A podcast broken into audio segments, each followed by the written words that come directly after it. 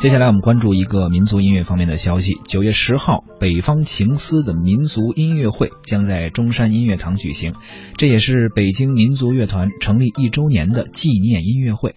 当天的演出有哪些看点呢？下面我们来听一下北京民族乐团团长李长军的介绍。文艺之声的听众朋友们，大家好，我是北京民族乐团的李长军，很高兴通过电波与大家见面。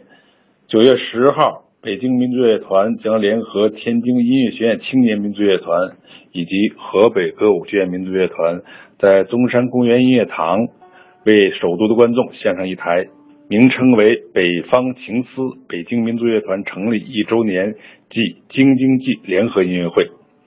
一是向社会各界汇报北京民族乐团成立一年来在艺术方面取得的成就，另外也是展示。在国家的大政策京津冀一体化下，三地的民乐人打造的一台一体化的艺术成果。音乐会将汇聚三地不同特色、不同风格的音乐形式，希望喜爱民族音乐的听众朋友能够光临演出现场，也衷心希望您能关心支持北京民族乐团的发展。谢谢。